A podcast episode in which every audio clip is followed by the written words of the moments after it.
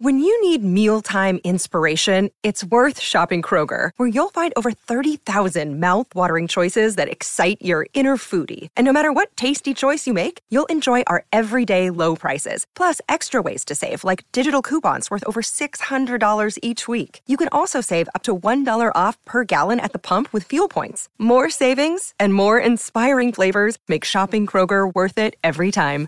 Kroger, fresh for everyone. Fuel restrictions apply. Another day is here, and you're ready for it. What to wear? Check. Breakfast, lunch, and dinner? Check. Planning for what's next and how to save for it? That's where Bank of America can help. For your financial to-dos, Bank of America has experts ready to help get you closer to your goals. Get started at one of our local financial centers or 24-7 in our mobile banking app. Find a location near you at bankofamerica.com slash talk to us. What would you like the power to do? Mobile banking requires downloading the app and is only available for select devices. Message and data rates may apply. Bank of America and a member FDIC. En un sistema estelar muy, muy lejano, para ser más precisos, a 2600 años luz, existe un exoplaneta llamado Kepler 1658b. Es un gigante gaseoso que se parece a nuestro Júpiter. Pero lo que lo diferencia de Júpiter es que este pobre planeta está condenado. Está girando en espiral hacia su estrella madre, lo que dará como resultado una colisión abrasadora. Pero ¿qué es lo más interesante? Los astrónomos habrían ignorado este hecho de no ser por una pequeña pista. Se trataba de un cambio realmente minúsculo en la órbita del planeta. No se habría notado si no hubieran comparado más de una década de datos recibidos por diferentes telescopios. En concreto, los científicos han estado observando el paso del exo-Júpiter delante de su estrella madre una vez cada dos semanas durante los últimos 13 años, y se han dado cuenta de que su órbita es cada vez más pequeña. Cada año, Kepler 1658b necesita 131 milisegundos menos para completar una vuelta alrededor de su estrella. Si esta tendencia continúa, el planeta está destinado a colisionar con su estrella dentro de 2,5 millones de años. Incluso antes de este descubrimiento, los modelos informáticos predecían que algunos planetas podrían encontrar su fin estrellándose contra sus estrellas. Pero esta es la primera vez que los astrónomos tienen una prueba real de tal desenlace al medir cambios casi imperceptibles en la órbita de un planeta. Ahora saben con certeza lo que ocurre cuando un planeta va a chocar contra su estrella, aunque probablemente no estemos cerca para presenciarlo. Pero déjame que te cuente algo más sobre el planeta condenado. Fue descubierto por el telescopio espacial Kepler de la NASA, ya retirado, fue lanzado en 2009 y su misión era encontrar planetas en órbita alrededor de otras estrellas, también conocidos como exoplanetas. Y el primer exoplaneta que detectó el telescopio fue el gigante gaseoso del que hemos estado hablando. Pero los astrónomos tardaron cerca de una década en confirmar que este objeto espacial era realmente un exoplaneta. Este mundo es como una versión más densa de Júpiter. Es decir, Agarra la materia de 6 Júpiter, enróllala en una bola 1,1 veces más ancha y voilà. El planeta está atado por mareas a su estrella madre, lo que significa que da una vuelta completa cada vez que termina su órbita alrededor de la estrella. Como resultado, el mismo lado del gigante gaseoso está siempre orientado hacia la estrella. Es lo mismo que le ocurre a la Luna. Nuestro satélite natural está acoplado por mareas a la Tierra, por eso solo vemos la mitad de su superficie. Ahora bien, ¿Qué hace que el exo-Júpiter caiga hacia su estrella. El mismo proceso que aleja a la Luna de la Tierra. Cuando una luna orbita un planeta o un planeta orbita una estrella, sus fuerzas gravitatorias interactúan y tiran de la masa del otro. Eso es lo que causa las mareas en la Tierra. Este tirón libera cierta energía. Puede hacer que un objeto se acelere o vaya más lento. En el primer caso, el cuerpo se alejará. En el segundo, comenzará a acercarse. Y esto es exactamente lo que le ocurre al gigante gaseoso. Su estrella madre tiene 1,5 veces la masa del Sol, así que no es de extrañar que sus fuerzas de marea estén demorando gradualmente el movimiento del planeta, haciéndolo caer hacia el interior. Todo esto suena un poco trágico, pero esta posible colisión no es, ni remotamente, lo más extraño que ocurre en el espacio. Echemos un vistazo a otros fenómenos astronómicos. Por ejemplo, Betelgeuse, una gigante roja que se encuentra en la constelación de Orión, comenzó a oscurecerse en 2019. Esto confundió a los astrónomos. Para entonces, la estrella ya se había hinchado hasta alcanzar enormes proporciones. Si llegara a sustituir a nuestro Sol, su superficie exterior se extendería mucho más allá de la órbita de Júpiter. Y entonces Betelgeuse se volvió más tenue en el otoño de 2019. Proceso continuó hasta febrero de 2020. Los cambios podían observarse a simple vista. No es de extrañar. El brillo de la estrella se había reducido en dos tercios.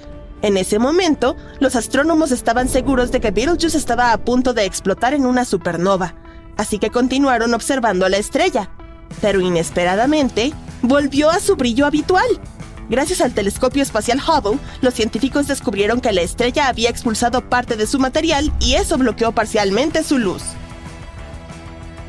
¿Qué te parecen los exoplanetas de algodón de azúcar? Se trata de planetas situados fuera de nuestro sistema solar que tienen la densidad más baja conocida, lo que les confiere un aspecto aireado y esponjoso. Pero, a pesar de parecerse a las golosinas de los parques de atracciones, estos planetas son enormes. Pensándolo bien, los científicos descubren a menudo cosas extrañas en el espacio. Algunas tienen el aspecto de manchas borrosas, pero hay un tipo de manchas que no se parecen a ningún otro cuerpo espacial conocido. Los extraños círculos radioeléctricos solo son visibles en los radiotelescopios. Podrían ser los restos de supernovas, pero algunos astrónomos afirman que tal vez sean las gargantas de los agujeros de gusano. Se trata de hipotéticos túneles entre dos puntos muy distantes del espacio, la misión Juno observó algo extraño en la atmósfera superior de Júpiter.